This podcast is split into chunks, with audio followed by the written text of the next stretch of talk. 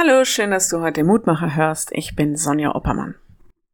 Ich habe dieses Jahr so richtig üppige Tomatenpflanzen und ich freue mich an den vielen dicken Tomaten. Neulich habe ich beim Gießen bemerkt, dass ein Trieb abgeknickt war und dass drei große, noch grüne Tomaten einzeln am Boden lagen.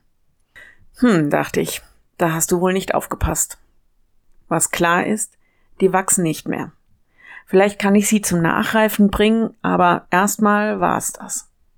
Die Verbindung zur Pflanze, die den Trieb und damit auch die Frucht mit Nährstoffen versorgt, die ist gekappt.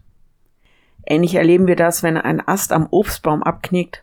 Gut, wenn wenigstens nur ein bisschen Verbindung da ist. So ist das auch mit uns und unserer Beziehung zu Gott, zu Jesus. Beziehung besteht, wenn man in Kontakt, im Gespräch, in Gemeinschaft ist. Wenn man das nicht mehr hat, dann ist man quasi nicht mehr richtig verbunden und dann ist man unterversorgt mit all der Nahrung, der Kraft, der Hoffnung, dem Trost oder was auch immer wir für unser geistliches Wachstum brauchen. Wir welken innerlich. Wir haben nicht mehr die Kraft, Glaubensfrüchte, Gutes, Liebe hervorzubringen. Jesus sagt es einmal, dass der Lehrtext heute, ich bin der Weinstock, ihr seid die Reben. Wer in mir bleibt und ich in ihm, der bringt viel Frucht. Denn ohne mich könnt ihr nichts tun. Johannes 15, Vers 5. Deshalb machen wir übrigens den Mutmacher, weil wir glauben, dass es gut ist, wenn wir einander immer wieder ermutigen, mit Jesus Christus in Verbindung und im Kontakt zu bleiben. Ich sage das aber auch, der Mutmacher alleine scheint mir noch nicht die ausreichende Versorgung für unser geistliches Wohl zu sein.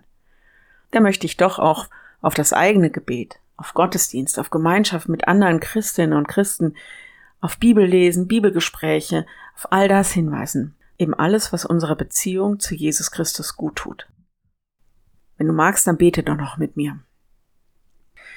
Ja, manchmal scheint es so anstrengend zu sein, eine Beziehung zu dir zu leben. Es ist so leicht, dass wir überall bleiben, nur nicht bei dir.